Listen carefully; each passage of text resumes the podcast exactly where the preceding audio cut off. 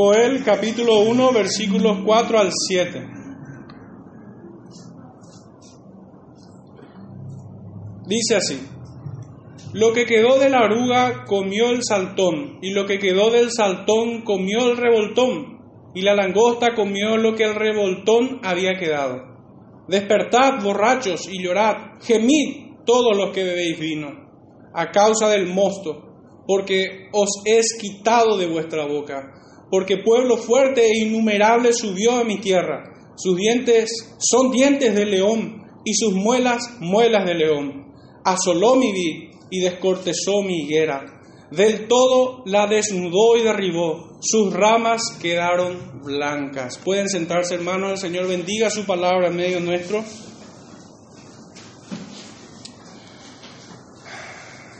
Bueno, hermanos, la verdad que me resulta un poco, me, resultó un poco difícil encontrarle título a este sermón, si bien ya me adelanto en decir, entendiendo las consecuencias de provocar a Dios.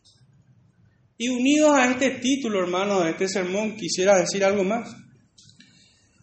Estamos o vivimos un tiempo en el que es muy bueno y recomendable lavarse las manos. Pero es mucho más recomendable no cesar de rendirle honor y gloria a nuestro Dios en su vida. Me resulta verdaderamente oportuno decir esto en este tiempo. Y bueno, entrando un poco en nuestro tema, quisiera hacer una breve ilustración para poder ir bosquejando la idea que quisiera que hoy llevemos a nuestras casas. Y es que un buen maestro de historia, en el contexto de una educación educativa, de una institución educativa, debe conocer en profundidad los detalles del capítulo que quisiera enseñar en consecuencia y debe presentar tal contenido responsablemente y no en forma sesgada como muchos lo hacen. Bueno, su faena aún no termina simplemente al presentar ese contenido, sino que debe ser capaz de explicarlos. Como resultado de situaciones anteriores, no es un hecho aislado un punto en la historia, pues las cosas no surgen nomás porque sí, una vez que establece esa conexión entre el capítulo, el contenido que quiere enseñar y los antecedentes previos o las acciones previas que llevaron a ese momento de la historia, también debe ser capaz el maestro de enseñar cuál fue el resultado de, de tales acciones, para por último establecer su relevancia en nuestros días. Para que se me entienda un poco, pensemos que el contenido de este maestro es la independencia de nuestro país y está delimitada en un punto de nuestra historia. El maestro presenta el escenario de tales actos que, llevan, que nos llevan a la independencia. Ahora bien, esto no ocurre así porque sí. Existieron circunstancias anteriores a la misma. Esto sería su contexto para que pudiéramos llegar a ese punto de la historia. El profesor debe cerrar su presentación mostrando la dirección de dichas acciones, el resultado, por decir, a dónde nos llevó a un punto más adelante en la historia. Pero finalmente, hermanos, debe reflexionar sobre su relevancia en nuestros días. Si nuestros chicos hoy en día en muchos colegios pierden el entusiasmo, no le encuentran el interés para estudiar, es porque el profesor muchas veces no es capaz de convertir ese contenido, ese conocimiento en algo significativo para su vida. El chico justamente reclama, ¿y para qué me sirve esto? Es que muchos profesores no reflexionan sobre lo que enseñan, no llevan a los alumnos a reflexionar sobre el contenido enseñado, sino que simplemente se les presenta un contenido y a lo sumo deben memorizarlo para un examen. Jamás fue importante ese conocimiento para su vida. Hermanos, que esto sirva un poco de ilustración cada vez que abramos nuestra Biblia en el libro de profeta Joel. Nosotros no venimos a, a memorizar hechos históricos, nosotros debemos reflexionar sobre esto, pues el Señor tiene, nos direcciona, mejor dicho, nos direcciona a través de su palabra. De hecho, que esto es tan así que el apóstol dice que la escritura es útil, toda la escritura, Joel también dentro de ella, dentro del canon de 66 libros. Toda la escritura es útil para enseñar, para corregir, para instruir, para que el hombre esté enteramente preparado para toda buena obra. Hermanos, nosotros debemos sacar fruto de, de este escrito del profeta Joel, que en cierta medida es un escrito histórico, pero es sin duda alguna de carácter profético. Bueno, ahora sí quisiera un poco entrar ya en nuestro tema y voy a estar hablando un poquitito del versículo 4. Vuelvo a leer para tratar de centrar nuestra mente de vuelta en el texto y solo en el texto. El verso 4 dice así, lo que quedó de la oruga comió el saltón y lo que quedó del saltón comió del revoltón, y la langosta comió lo que quedó de lo que del revoltón había quedado. En este punto, en este verso, nosotros tenemos la descripción de una plaga, de manera literal. En el versículo 6 tenemos una descripción también de la misma plaga, pero más en un sentido metafórico. Pero en el punto 4 vamos a enfocarnos ahora. Se trata de un mismo insecto que el profeta identifica en sus distintas etapas de crecimiento. El texto describe una sola plaga, hermanos, tengamos en cuenta eso, describe una sola plaga, no varias. Desde el más pequeño hasta el más grande, devoraron todo cuanto había, multiplicándose hasta que no quedó nada más debajo de sus pies. Recordemos que este tipo de insectos son movidos por viento, apareciendo como una espesa niebla, una espesa sombra sobre el terreno, la cual ha de ser su víctima. Y cayendo en tierra, están prestos para devorar y, devastar todo cuanto encontrar allí. Si nos fijamos en su nombre, oruga, saltón y rebotón, hermanos, el significado de tales nombres es uno solo, langostas.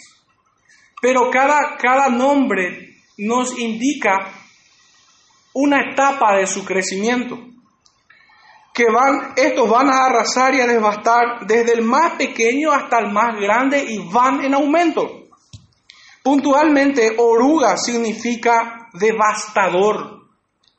Esto es langosta grande. El saltón significa de aumento rápido y está apuntando a una langosta pequeña.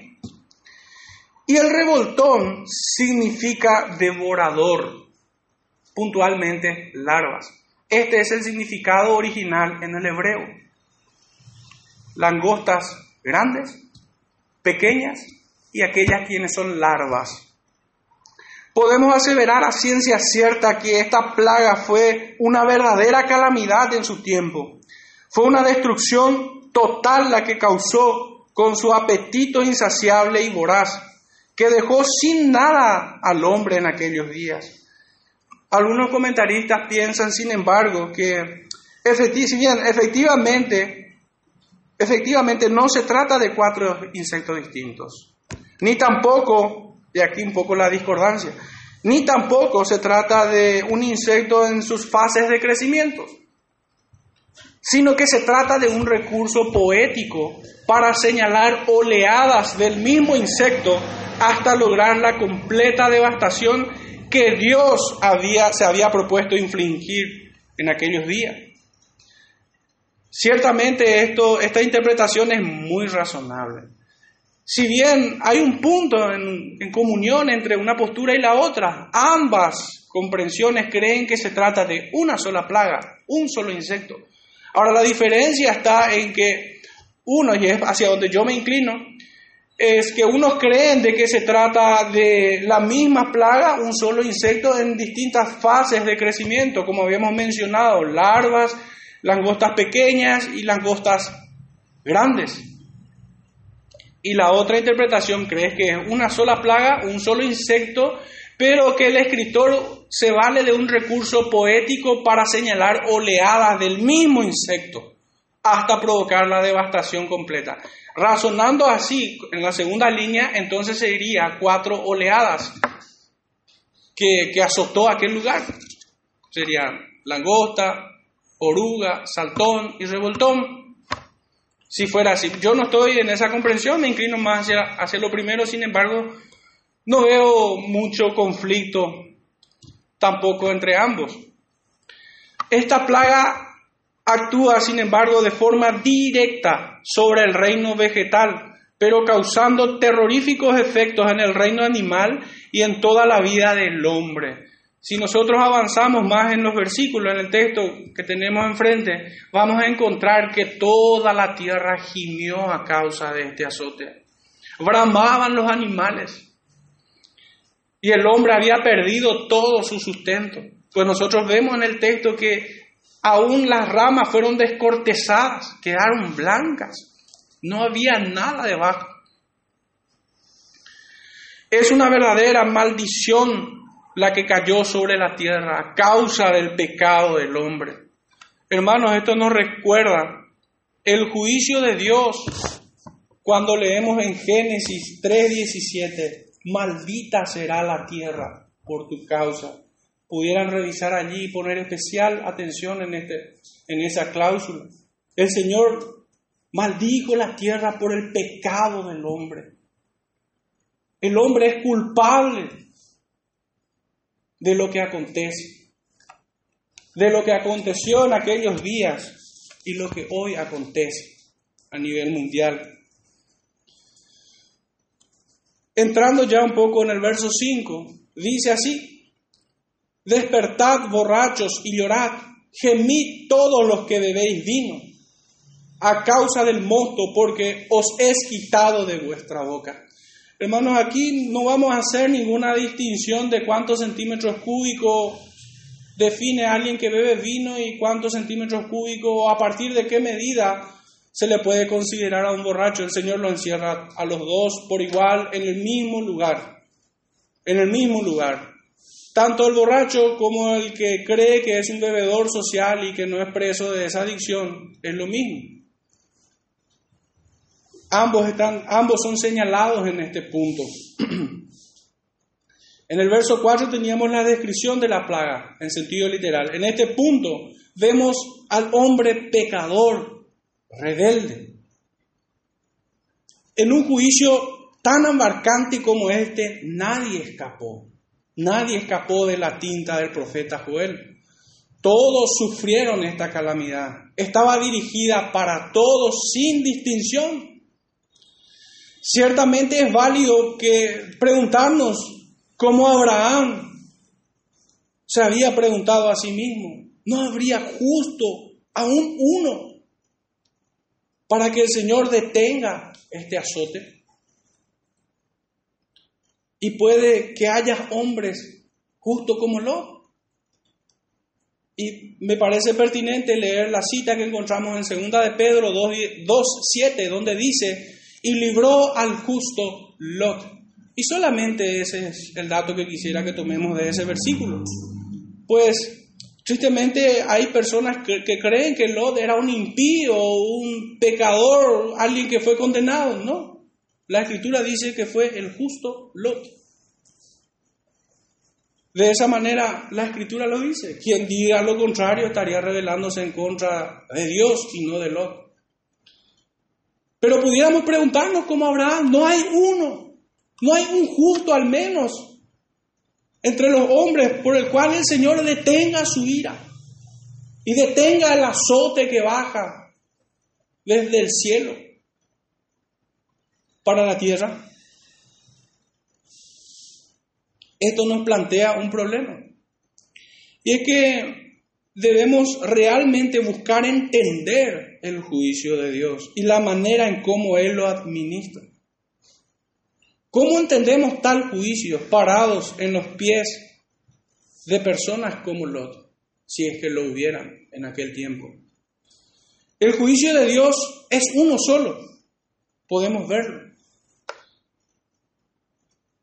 ¿Cómo podemos ver, cómo podemos ver en estos versículos, hermanos? Pero también si hoy simplemente levantamos la mirada y miramos hacia, hacia el mundo, hay un juicio que cae sobre la tierra. Pero este tiene diferente aplicación. Me voy a explicar. El juicio es, como bien decía el hermano Francisco, es una espada muchas veces, dispuesta a matar y enviar a condenación. Esto es a los, quien, a los que son rebeldes, irreconciliables para con Dios. Es un juicio durísimo. Ya no hay nada que hacer. Bien pudiéramos estar pensando en Hebreos 10, 26, cuando dice, contra aquel que peca deliberadamente, ya no queda más sacrificio por los pecados, sino una horrenda expectación de juicio y hervor de fuego que ha de devorar a los adversarios. Este es, de este hombre estoy hablando, sobre quien cae el juicio de Dios como una espada filosa, que no hace distinción entre pobres y ricos, célebres o mendigos.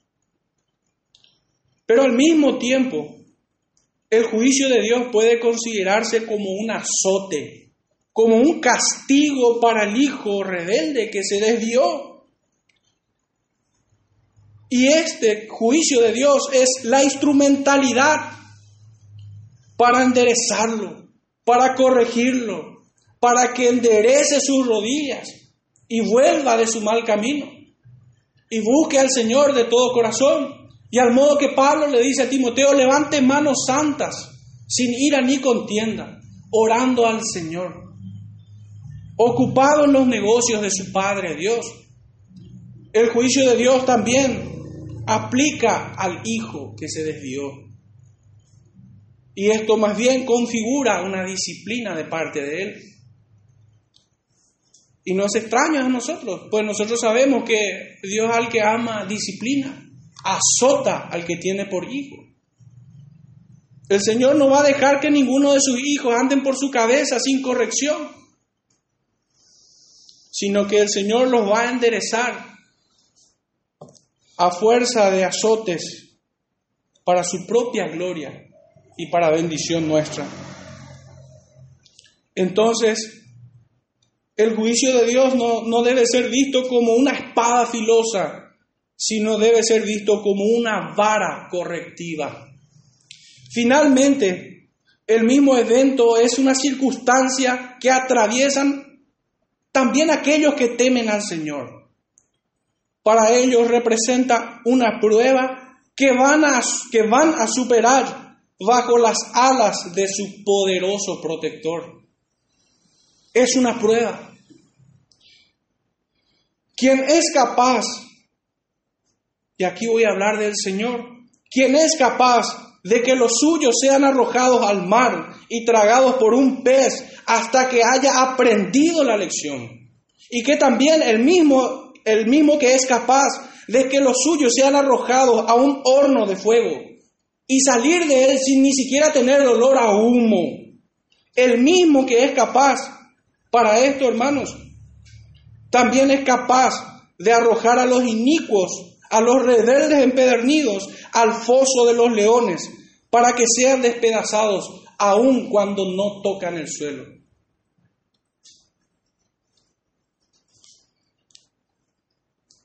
Son pequeñas ilustraciones que, que, estoy trayendo de la misma escritura, de la misma palabra. Nosotros vemos a través de la vida de Daniel como, y, y de de Jonás, mejor dicho, nosotros podemos ver a la luz de la vida de ellos que, es, que el Señor muchas veces permitió que sus siervos, sus hijos fieles, aquellos que le temen, pasen por situaciones semejantes, pero estuvieron bajo las alas de su poderoso protector y fueron guardados. Este es el caso de Daniel. Pero también vemos en la vida de Jonás un hijo rebelde que no quiso someterse a la palabra del Señor Y el Señor permitió que sea arrojado al mar y que un pez le tragara. Y esto fue suficiente para que él quiebre su orgullo, pero principalmente doble sus rodillas delante de aquel que le estaba haciendo pasar por este trance. Hasta que entendió la lección y el Señor lo sacó. El Señor le guardó también. Nosotros no tenemos un Padre irresponsable en los cielos, sino tenemos uno quien nos ama tanto que nos corrige a tiempo. Es esto, es la forma en la que yo veo y entiendo el juicio de Dios en el profeta de Joel. Para muchos fue una espada filosa, para otros fue una vara correctiva y para otros fue una prueba en la cual Dios se mostró fiel en guardarlos.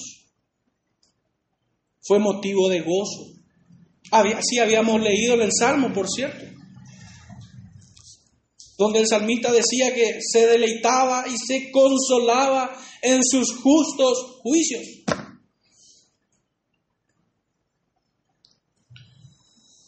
Pero hermanos, recordemos, enfocándonos de vuelta en el texto, recordemos que unos versículos más arriba, en los primeros, Dios llama por medio de Joel, su profeta, su siervo, llama a los ancianos.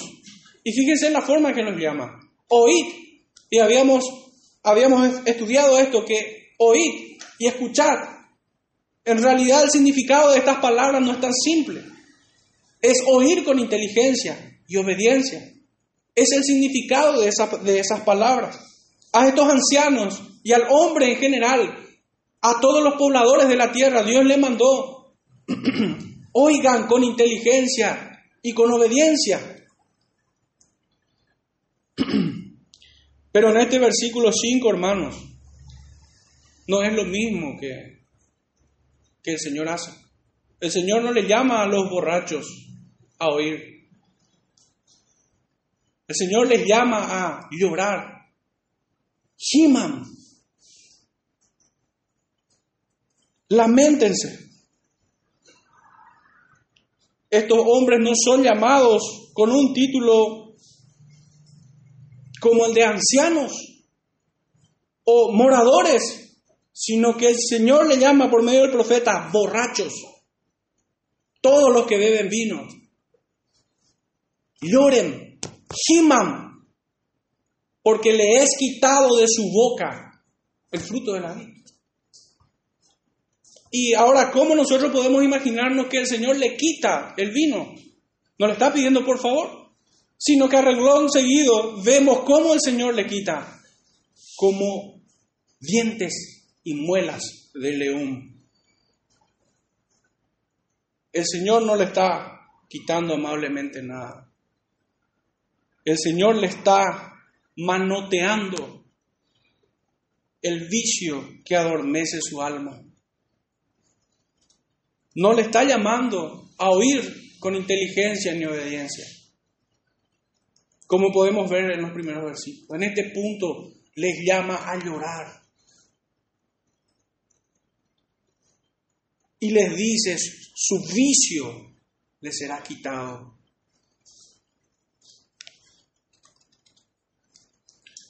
Despierten borrachos y todos los que beben vino. A esto no les dice, oigan con inteligencia. A esto más bien le dice, giman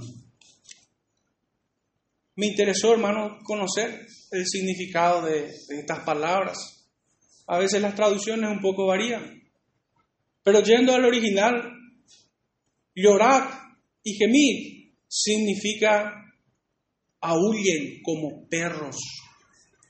Griten los que no tienen esperanza. Eso significa. Y, este, este significado esta palabra me, me, me llevó de manera automática a un versículo que también es muy conocido por nosotros en Proverbios 31, versículos 6 y 7. Proverbios 31, 6 y 7 dice, dad la sidra al desfallecido y el vino a los de amargado ánimo. Beban y olvídense de su necesidad y de su miseria no se acuerden más. aquellos quienes son entregados a la calamidad. Ustedes beban, aquellos quienes no tienen esperanza, a quienes, quienes viven amargados de ánimo, quienes no tienen el gozo de la salvación del Señor, beban. Ustedes lamentense.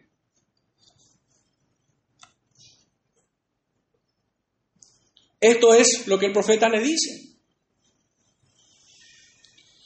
Los verbos aquí son despertar y gemir. Qué interesante forma de articular estas palabras. Despertar y gemir. Y es que si estos persisten en su necedad, ciertamente despertarán gimiendo en la llama de su propia condenación. Si el consejo no le enseña a este pueblo a temer, lo hará el dolor. Ahí sabrán que hay un todopoderoso. Ahí sabrán y conocerán al Dios que se indigna en sus borracheras. El texto entendido literalmente es una sentencia de que se les acabará la fiesta y el descontrol de sus miserables vidas en el alcohol. Pero hermanos, déjenme decirles que no solo el alcohol tiene esta capacidad de estupidizar al hombre, de extraviar sus sentidos. Toda clase de pecado tiene esta capacidad. Todo lo que sea deleite pecaminoso adora al Dios con minúscula, al Dios del vientre. Esto es una idolatría hedonista conocida así por la cultura griega, por la cultura helénica, cuyo principal objetivo en la vida, hermanos, era deleitarse. No encontraban otro propósito para su vida. Para el creyente, nuestro principal propósito en la vida no es esa, sino es la de adorar y glorificar a nuestro Dios y deleitarnos en ella, en glorificar al Señor. Ese es nuestro deleite como creyente. Pero aquellos quienes sirven al Dios del vientre son idólatras, hedonistas.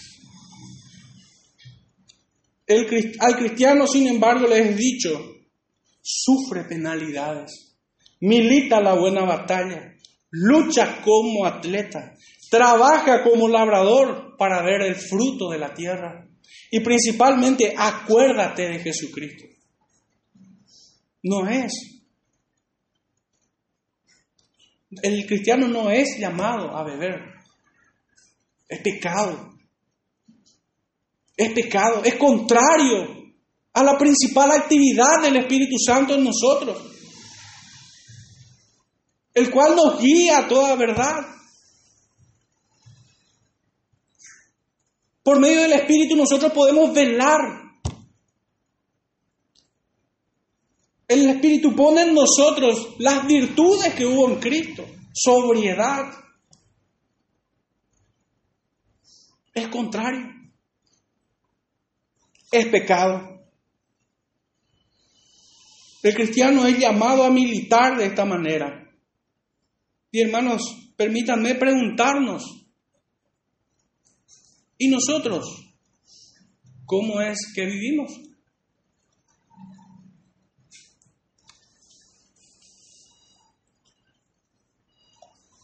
abordando ya el versículos 6 y 7, los últimos dos versículos, hermanos. Volvemos a entrar en la descripción de esta plaga, pero esta descripción ya es una metáfora que si nosotros buscáramos, pero ¿por qué el profeta describió de manera literal en principio? ¿Qué necesidad tiene de, de comunicar o de escribir de vuelta esta plaga metafóricamente? Es que a través de esta metáfora, hermanos, nosotros podemos encontrar lo implacable que fue el juicio de Dios allí. Y eso veremos ahora. Esta metáfora describe intimidatoriamente lo voraz e implacable que resulta el justo juicio de Dios, de una forma inmediata a las naciones y de una forma inmediata a todo hombre delante de su gran trono blanco. Los juicios inmediatos son estas plagas. En el punto en el que estamos leyendo al profeta Joel fue la langosta. Pero hoy es otra.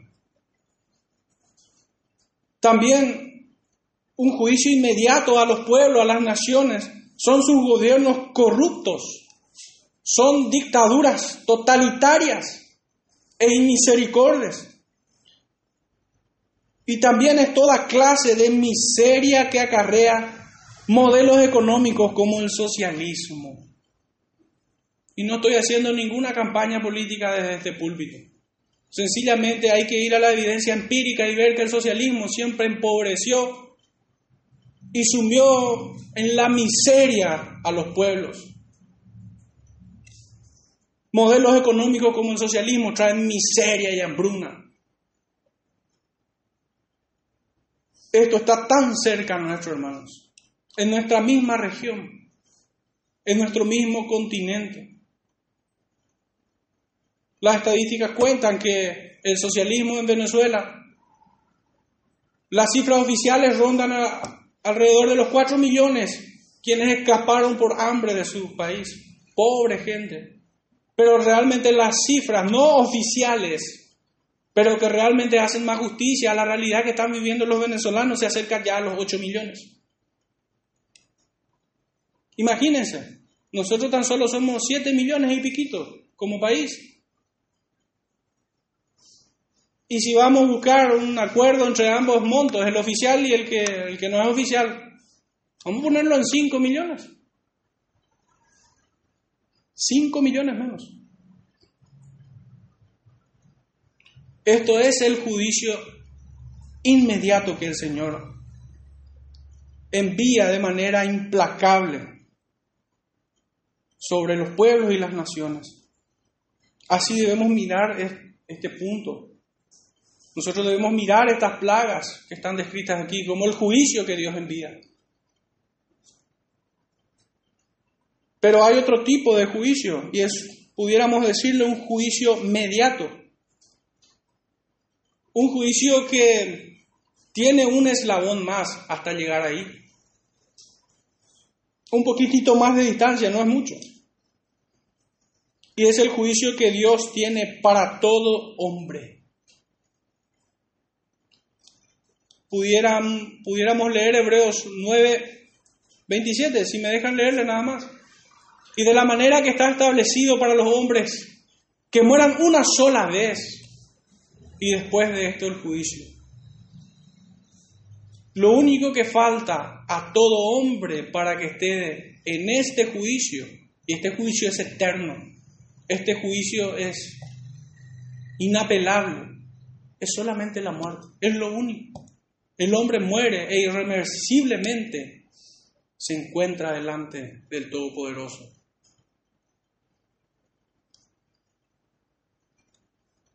Entonces, ¿cómo debemos mirar esta metáfora? Como una descripción intimidatoriamente presentada por el profeta, de cuán voraz y cuán implacable es el justo juicio de Dios. Es voraz e implacable, hermanos, como lo sería un león hambriento encerrado con cualquier hombre que huela a miedo y desesperación. El juicio de Dios es como este león encerrado con un hombre que huele a miedo y desesperación. Esta plaga el texto nos dice que es pueblo fuerte y numeroso. Pueblo fuerte. El significado de esta palabra pueblo, hermanos, no es como nosotros la entendemos, como si fuera una muchedumbre o una comunidad de personas, sino que el significado puntual de esta palabra en este punto de las escrituras, pueblo significa enjambre de insectos. Este es el significado en este punto. Y a renglón seguido dice, muy y muy numeroso. Un dato que podemos nosotros revisar en nuestro tiempo a través del Internet y todos los recursos que hoy están al alcance de un clic. podemos revisar algunas instituciones especializadas en este tema de los insectos. Yo me tomé el tiempo de hacerlo. Y este insecto, hermano, según estas instituciones especializadas, pueden cubrir un quinto, un quinto de la superficie terrestre. Un quinto. La superficie terrestre de todos los continentes es de 95 millones de kilómetros cuadrados. Eso es quitando los mares, todo lo que sea agua. 95 kilómetros cuadrados, 95 millones de kilómetros cuadrados. Podemos hacer su cálculo de cuánto lugar o cuánto espacio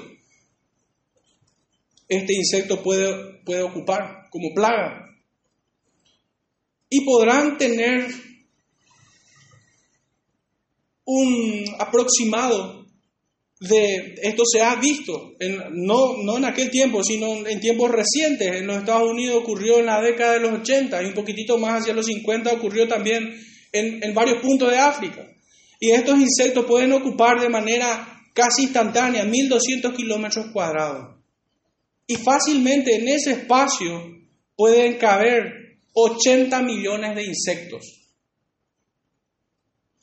multiplicándose rápidamente.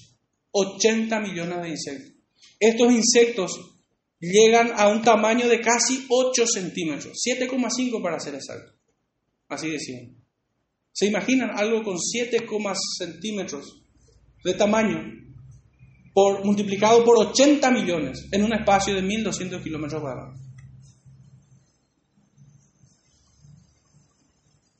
Y esta cantidad puede consumir, hermanos, tiene un poder destructivo de 192 millones de kilos de vegetación.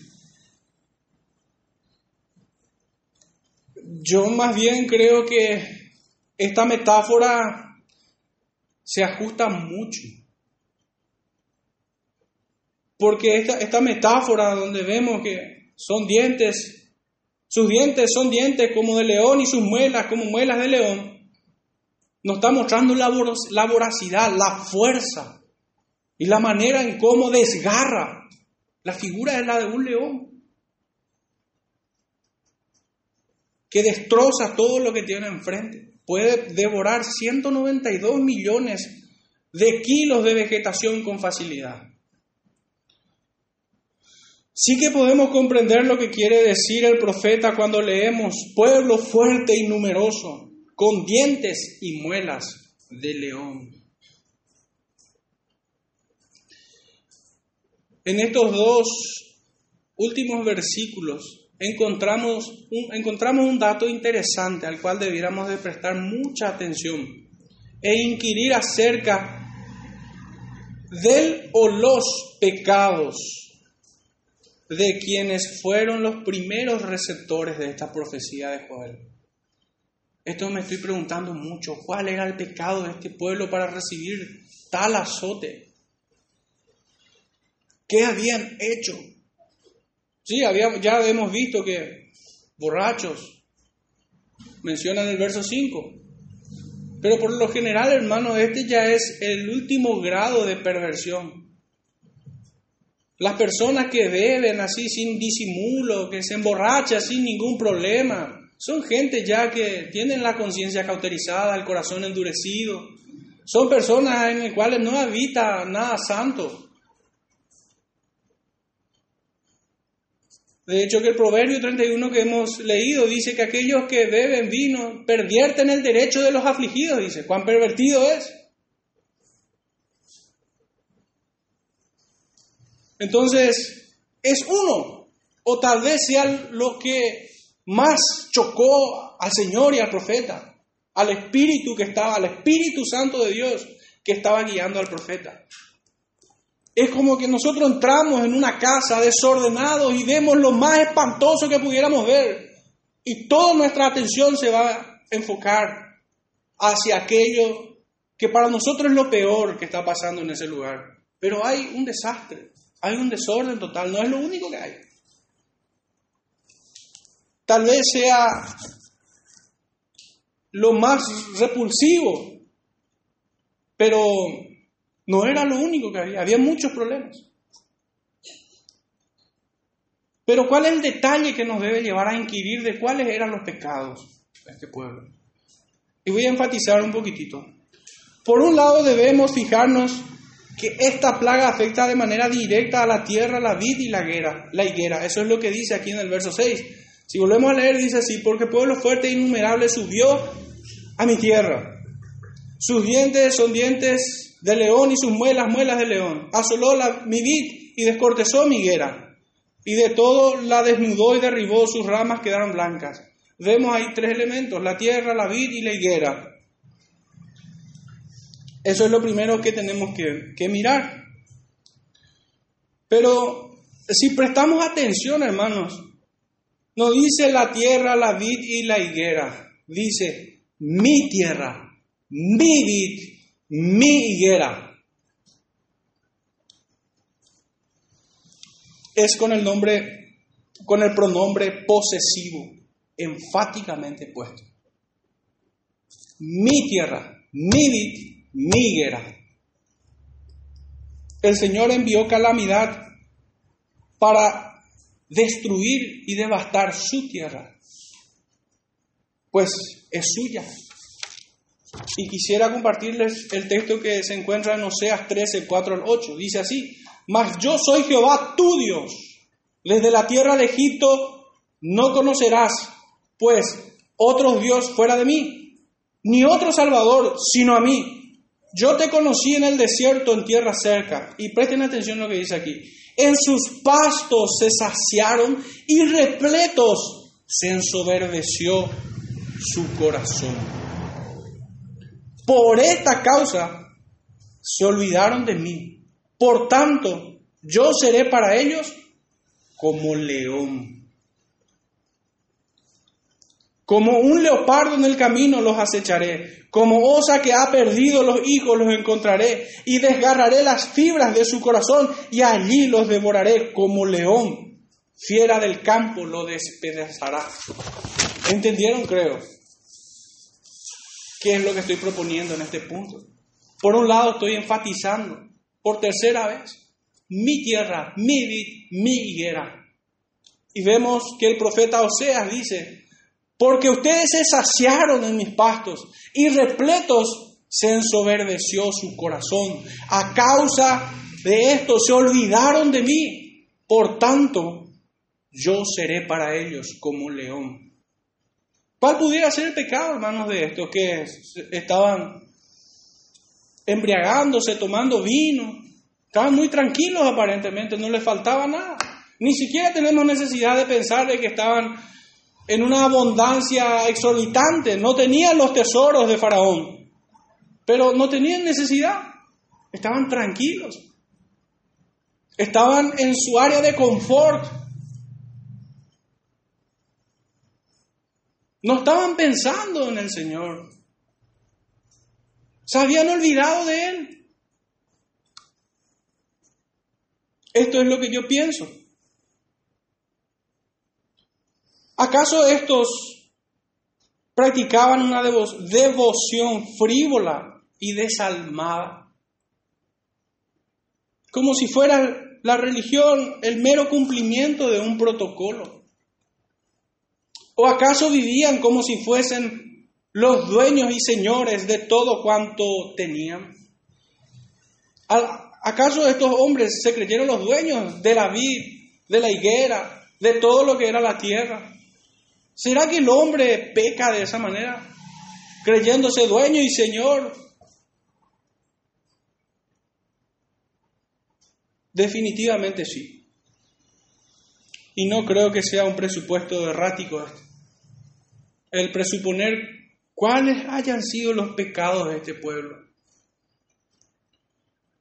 Creo que tendríamos que orientar hacia allí. Es más, si nosotros buscáramos un anclaje en nuestro tiempo, fácilmente vamos a encontrar que hoy no solo todo el mundo, aún el creyente muchas veces vive como si fuera Él su propio Señor y Dios.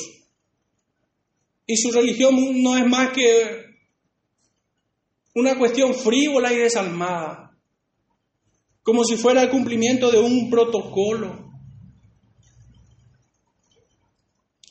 Dios los quebró en su orgullo, mostrándole una vez más a través de este juicio que Él es el Señor de la tierra y de su plenitud, tal como lo dice en 1 Corintios 10, 26.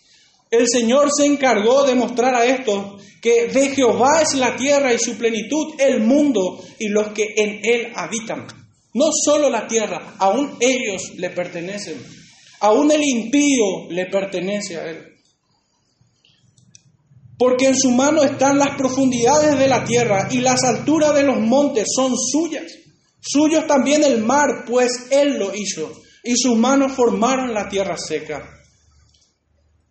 Moisés le había enseñado, tan pronto salga yo de, la ciudad, extenderé mis manos a Jehová, y los truenos cesarán, y no habrá más granizo, para que sepas que de Jehová es la tierra.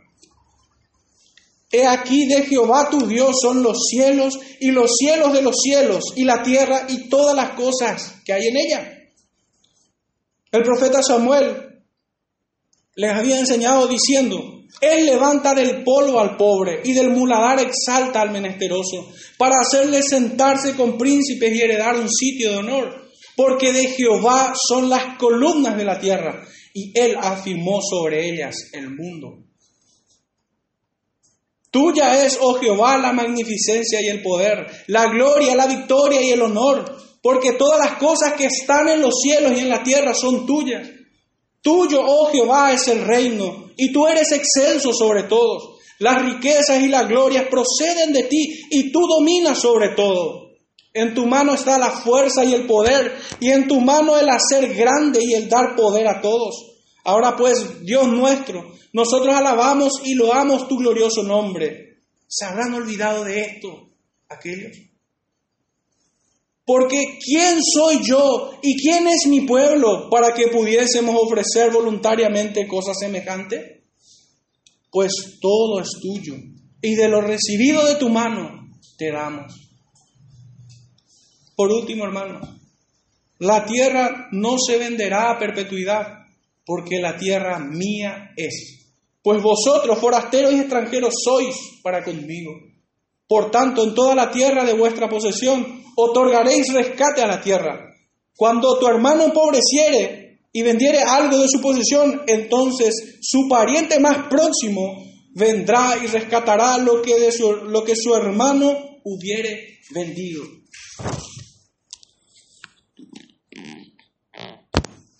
Pero vivimos tiempos, hermanos, donde entre los de la familia de la fe muchas veces no sabemos ni si siquiera vive aún el hermano. menos aún vamos a ocuparnos de sus necesidades. Ese es nuestro tiempo. Hoy se ha entremezclado una especie de religión pseudo bíblica con el hedonismo idolátrico. Es que no nos sobra para ayudar a otros, pues tengo que gastar todo en mí.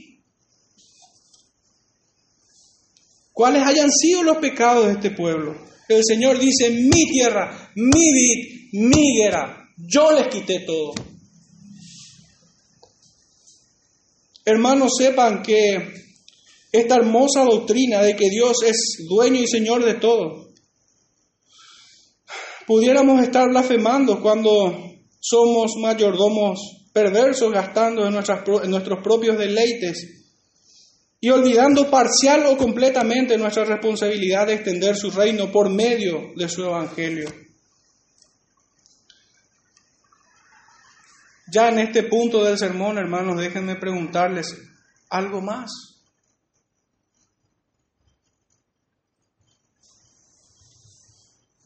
¿Cómo es que vivimos? ¿Como si fuera que todo es nuestro? ¿Será que somos mezquinos para con la obra del Señor? ¿Estoy ejerciendo acaso una buena mayordomía?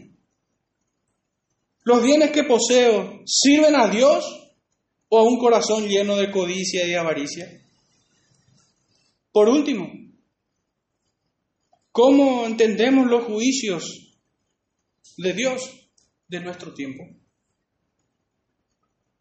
Realmente este texto de Joel debe llevarnos a nosotros a meditar. Señor, ¿qué quieres enseñarnos? No podemos conformarnos con simplemente conocer la historia de lo que les aconteció a aquellos. El mismo Dios que se indignó con el pecado de este pueblo es el mismo Dios que hoy se sigue indignando por el pecado de su pueblo. Y Dios no cambia sus juicios. Puede que en aquel momento use una langosta, que hoy use un virus o use otra cosa. Gobiernos corruptos. Pero un gobierno corrupto es un juicio de Dios al pueblo, así como lo es un pastor asalariado a su rebaño. Es un juicio. Debemos mirar esto, meditar en ello. Recordar, hermanos, que el profeta llama al arrepentimiento. Nos habla de las misericordias del Señor para aquellos quienes han entendido sus justos juicios. Para estos son sus misericordias. El profeta nos llama a lamentarnos por nuestro, por nuestro tiempo, a orar, a ponernos a cuenta con el Señor, entender la lección y estar, estar protegido bajo sus alas. Esto es el mensaje que hoy tiene que quedar. Pero hay mucha meditación que nos toca hacer aún al respecto. Debemos pedir al Señor que nos ayude a entender los tiempos y sus juicios, pero por sobre todo que nos guarde en este tiempo, que nos guarda cada uno, ocupándonos unos por otros mostrando ese amor fraternal que hubo en Cristo y en sus discípulos. Oremos hermanos en este sentido. Padre Santo, en esta mañana, te rogamos, Padre, como hombres pecadores, Señor, que somos recibidos delante tuyo en los méritos de nuestro Salvador. Te rogamos, Padre, que escudriñes nuestros corazones. Ayúdanos, Señor, a encontrar aquellos pecados, Señor, que se revelan en contra tuyo. Límpianos, Señor. Lávanos más, Señor, de nuestra maldad. Enséñanos tus caminos.